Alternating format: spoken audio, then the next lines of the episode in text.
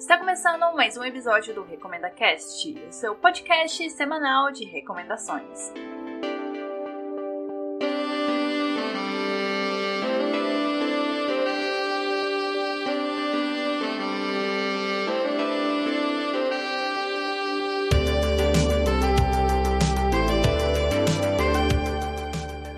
Queridões, aqui quem fala é a Dunia e vocês devem ter reparado que a abertura do episódio deu uma mudada.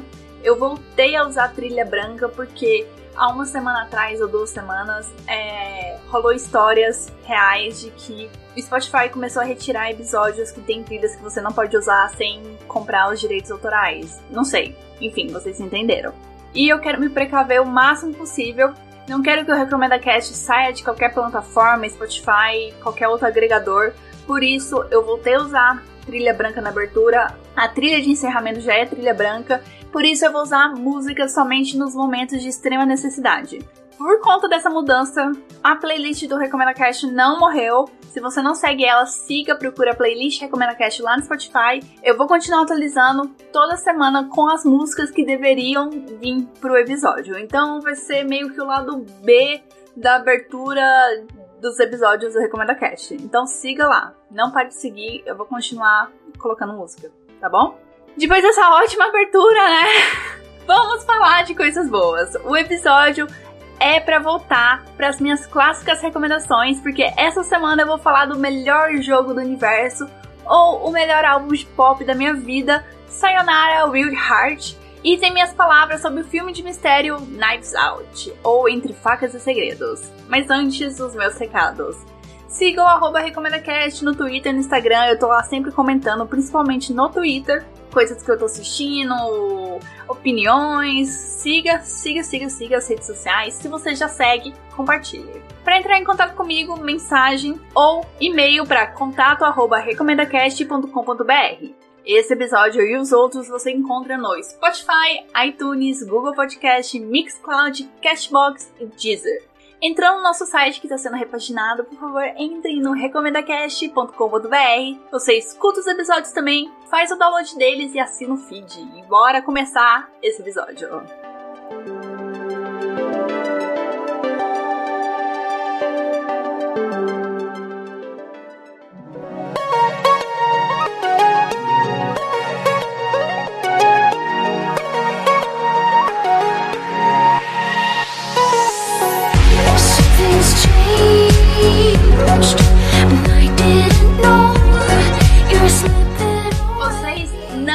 Imaginam a alegria que eu tô porque eu finalmente vou falar para outras pessoas sobre Sayonara White Heart, ou como eu gosto de falar, Sayonara Wild Heart.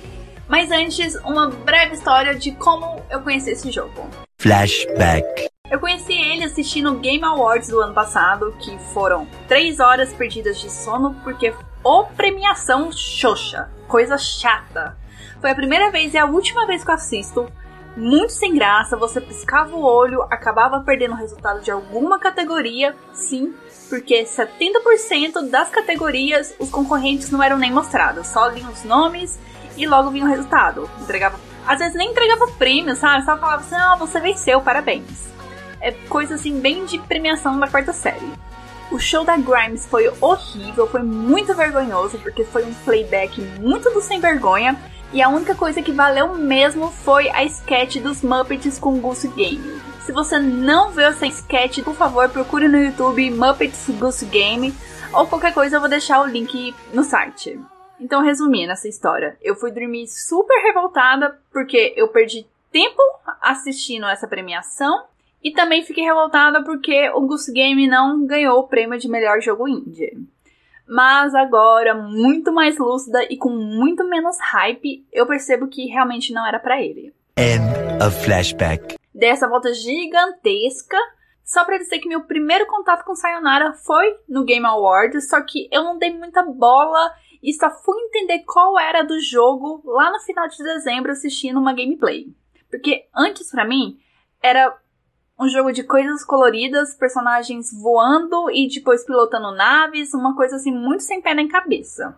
Aí eu assisti a gameplay que me esclareceu muita coisa e acabou sendo um caminho sem volta porque eu tive que comprar o jogo. Perdeu a cabeça, é moça? Criada pelo estúdio sueco Simigo, Simigo, não sei, enfim. E publicado em setembro de 2019 pela Annapurna Interactive. Sayonara White Heart não é simplesmente um jogo. Ele, na verdade, é um álbum pop mega fofo e contagiante, com uma pegada muito Carly Rae Jepsen e Charlie, eu não sei falar esse outro nome dela, XCX. Tô falando errado, mas vocês entenderam quem é essa Carly. Voltando, o álbum tem a pegada dessas duas cantoras e só calhou de ter a forma de um jogo, sabe? Podia ser muito bem um álbum pop. E uma informação importante é que esses nomes que eu citei, que eu não vou repetir, por favor, não me façam isso. Eles são realmente referências assim que os criadores dão, porque as duas artistas são faladas, são referenciadas, né, em uma das músicas de Sayonara. Tá, Dunia, por que, que você tá frisando muito o fato do jogo ter essa cara, ser um álbum pop?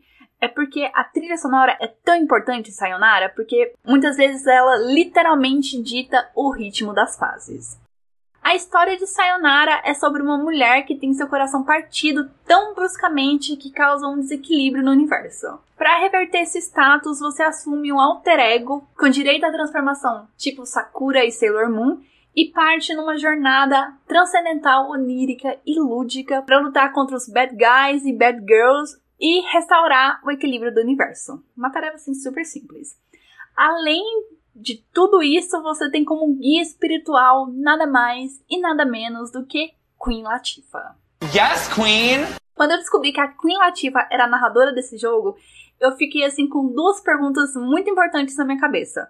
A primeira é de que como os suecos conseguiram que a Queen Latifah topasse essa loucura e de onde veio a ideia de combinar Sayonara, pop, várias referências com a Queen Latifah. Foi um match, assim, muito, muito maluquete. E eu já era muito apaixonada pela voz da narradora. Eu achava assim que ela era um dos diferenciais do jogo. Ela te conquista, ela tem um charme, ela tem uma chama, ela te cativa. Então, toda vez que ela falava Gold Rank pra mim, meu coração meio que já derretia um pouquinho. E quando eu descobri que era a Queen Latifah, meu coração explodiu. Sério, eu só tenho coisas boas para falar desse jogo. Vocês vão perceber durante esse bloco. Tá, eu contei a história, mas sendo muito sincera, a história é um dos pontos médios desse jogo. Porque Sayonara não tem pontos fracos. Se você discorda disso, você está errado, saiba disso. A história, ela é muito subjetiva, ela mistura umas paradas assim que eu pessoalmente gosto bastante, que é tarô e astrologia. E ela tá ali só para tentar explicar um contexto. Ela vai ser meio que também o guia narrativo da sua jornada. No começo, isso me irritou muito, essa desapego, né? Esse desapego que eles mostram que tem com a história. E eu achei que era uma falha do jogo, mas depois de terminar e já tá completamente apaixonada, imersa naquele universo, eu percebi que a história foi um dos aspectos que menos afetou a minha experiência. Eu já tava, como eu falei, tão imersiva com a narrativa com as músicas, com os personagens e mecânicas que as motivações dos personagens já não me importavam mais. Isso para mim só reforçou que Sayonara foi realmente uma grande experiência que eu tive. Você vai acabar jogando pela experiência de navegar no universo pop fabuloso com vários neons roxo e rosa e muitas referências visuais, estéticas e de repertório do mundo pop e do mundo em geral. Como funciona a dinâmica de Sayonara? Ela é muito simples, mais claro que isso, impossível. A cada fase você precisa coletar corações, atacar os vilões quando o jogo pede e, é claro, desviar dos obstáculos para você não morrer. Então, a cada fase você vai estar tá pilotando algum objeto ou animal, vai precisar realizar esses três passos que eu citei e vai precisar se adaptar à dinâmica daquela fase. Porque assim, uma das sacadas muito bem boladas de Sayonara são as variações das mecânicas das fases. Tem fase que você precisa dar seus pulos literalmente para superar as mudanças entre perspectiva de jogar em terceira pessoa e primeira pessoa, e tem fase que o ritmo da música literalmente controla as mudanças entre os cenários. Porque muitas vezes a música tá ali sincronizada com ações, principalmente dos vilões, do pessoal que tá te atacando, Ou ela, por exemplo, ela começa a estar calma e de repente tem um barulho assim, ou uma reviravolta que passa por um negócio mais agitado, e isso casa com as ações que estão ocorrendo no jogo. Então, você jogando, você percebe que tá muito bem sincronizado as músicas com as ações dos personagens. Só que nessa fase é uma coisa assim muito literal. Muito literal mesmo. O ritmo, as batidas, influencia muito no cenário dessa fase específica, que é uma fase muito boa. Essas mudanças que eu estava falando são importantes porque é assim que Sayonara não fica maçante pode parecer um mega desafio essas dinâmicas. Como eu falei, elas são um pouquinho chatas de você se acostumar, ou até elas dão uma quebra de expectativa porque você tá vindo numa fase de um jeito e na outra já é uma coisa totalmente diferente e você não sabe o que te espera. Mas não é nada assim absurdo de difícil, nada que você vai ficar três horas tentando passar. Tirando a última fase, que ela é bem complicadinha, mas também nada muito absurdo, é porque ela é complicada porque tem muita coisa acontecendo na tela, é muita cor, é muito neon, é muita coisa vindo na sua direção, muito movimento, mas o resto é sussa. Se você é como eu que precisa alcançar o Gold Rank em todas as fases e pegar todas as moedas quadradas do universo, você vai levar entre 3 a 5 horas para finalizar o jogo. Mas se você já não tá nem aí com esse negócio de rank, coletar moedinhas, em uma hora ou menos você consegue terminar tudo. Terminado, ainda tem uns extras para você continuar nesse universo de Sayonara. Oh yeah! O bloco tá acabando e eu acabei deixando uma informação bem importante pro final. Sayonara Wild Heart é um jogo LGBTQI+ eu não quero me aprofundar só porque, deixando bastante claro que eu teria que dar spoilers sobre esse aspecto LGBTQI do jogo. Como eu não quero estragar a experiência de ninguém, então se preparem emocionalmente pro final, que é super fofo e subverte tudo o que se espera de um jogo entre o bem versus o mal. Sayonara é um dos jogos que entraram fundo no meu coração, como vocês perceberam, muito pelo seu apelo estético, suas músicas maravilhosamente grudentas, eu escuto elas todo santo dia, e pela mensagem de superação e amor próprio. E durante a minha pesquisa do episódio, eu me toquei que Sayonara tem basicamente personagens mulheres, ou pelo menos personagens que têm uma pegada super andrógena. As músicas são cantadas por uma mulher e a narração é feita por uma mulher tudo isso me fez sentir ainda mais conectada com o jogo. Talvez lá no fundo eu já tinha sacado isso, só que eu não consegui processar. Mas esse conjunto feminino super poderoso que esse jogo carrega fez com que Sayonara se tornasse ainda mais especial para mim e por isso que eu peço, dê uma chance, vejam gameplays, comprem um jogo, vivam a experiência proposta por ele e fortaleçam o nome de Sayonara Wild Heart apresentando ele para outras pessoas, comentando, mostrando o jogo para amigos, família, enfim. Não deixem Sayonara ser esquecido, por favor. Eu peço assim, do fundo do meu coração. Sayonara Wild Heart está disponível para PS4, Nintendo Switch, Apple Arcade e na Steam. O preço varia entre 26 e 49 reais, dependendo da plataforma que você vai comprar o jogo.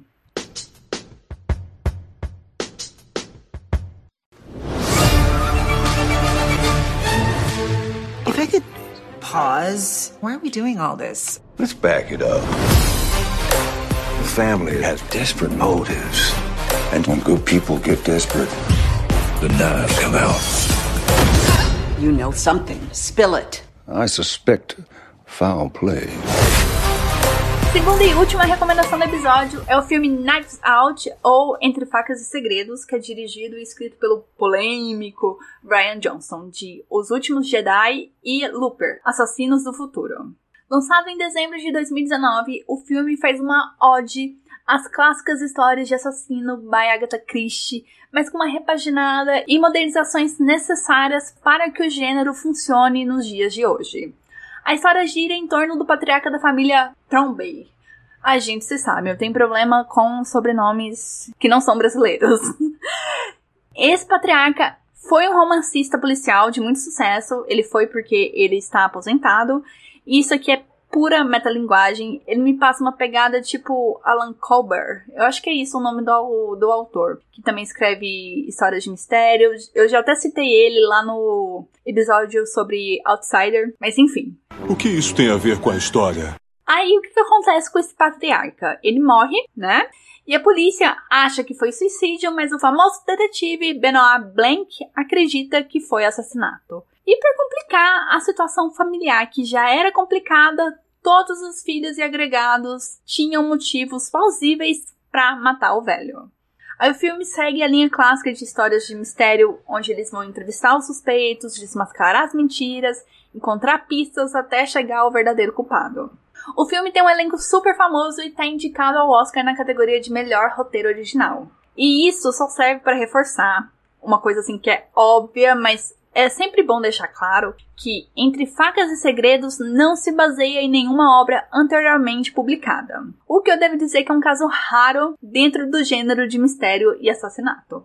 Ainda falando sobre o elenco, o filme me fisga ao juntar dois ícones cinematográficos para mim, que são Toni Collette e Jamie Lee Curtis.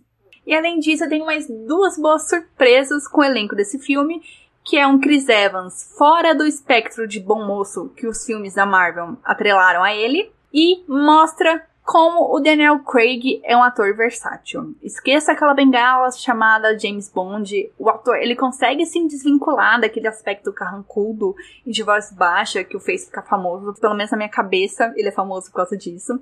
E para provar meu ponto sobre o Daniel Craig, tá com essa bola toda. Daqui três semanas, mais ou menos, terá a recomendação de um filme que tem ele no elenco trabalhando outro personagem bastante fora da caixinha. Então, aguardem e se surpreendam. Meu último comentário sobre o elenco é que ele é tão grande, embora o filme seja atmosfericamente pequeno, que há personagens que ficaram meio de lado e que eu gostaria de ver mais, de ter mais informação, como a Johnny, que é interpretada pela Toni Collette. Mas a personagem dela nem sofre tanto se você for comparar com o detetive Elliot, que é vivido pelo Lakeith Stanford. Como deu pra perceber, Entre Facas e Segredos é bem um filme de gênero e que sabe usar essas expectativas que o público, nós espectadores, criamos sobre os rumos da história ao seu favor, a favor do roteiro. Tem quebras de clichês e boas reviravoltas. Isso eu acho que assim é muito importante para você não ficar entediado claro, né? E não ficar parecendo que é uma coisa assim que você já viu em outras séries ou em outro filme. Trazer aquele ar de novidade. E se você parar pra pensar depois que assistiu o filme, ou comigo falando agora, essa quebra de clichês, as reviravoltas, é muito bem feito num filme que é bastante fechado ali no círculo familiar e na mansão. E por ser fechado, o filme ele acaba dando muitas voltas no mesmo lugar, só que o Ryan Johnson tratou isso muito espertamente ao mostrar novas camadas sobre os mesmos acontecimentos, como uma boa história de detetive faz, sem cansar o espectador ou sem parecer que é uma repetição. Outro ponto que o Johnson acerta em cheio é o humor irônico e desmedido que o filme carrega. Ele não tem medo de colocar o dedo na ferida sobre pontos atuais importantíssimos da situação política e social nos Estados Unidos, como imigração e a normalização da extrema-direita. Então, gente, esse é o meu recado. Assistam Knives Out ou Entre Facas e Segredos. Provavelmente já saiu dos cinemas, talvez você dê sorte, não sei. Mas em breve deve entrar em algum serviço de streaming ou passar na TV fechada. Você, é claro, pode se arriscar indo por caminhos alternativos, mas o importante, a mensagem final que eu deixo é assistam o filme.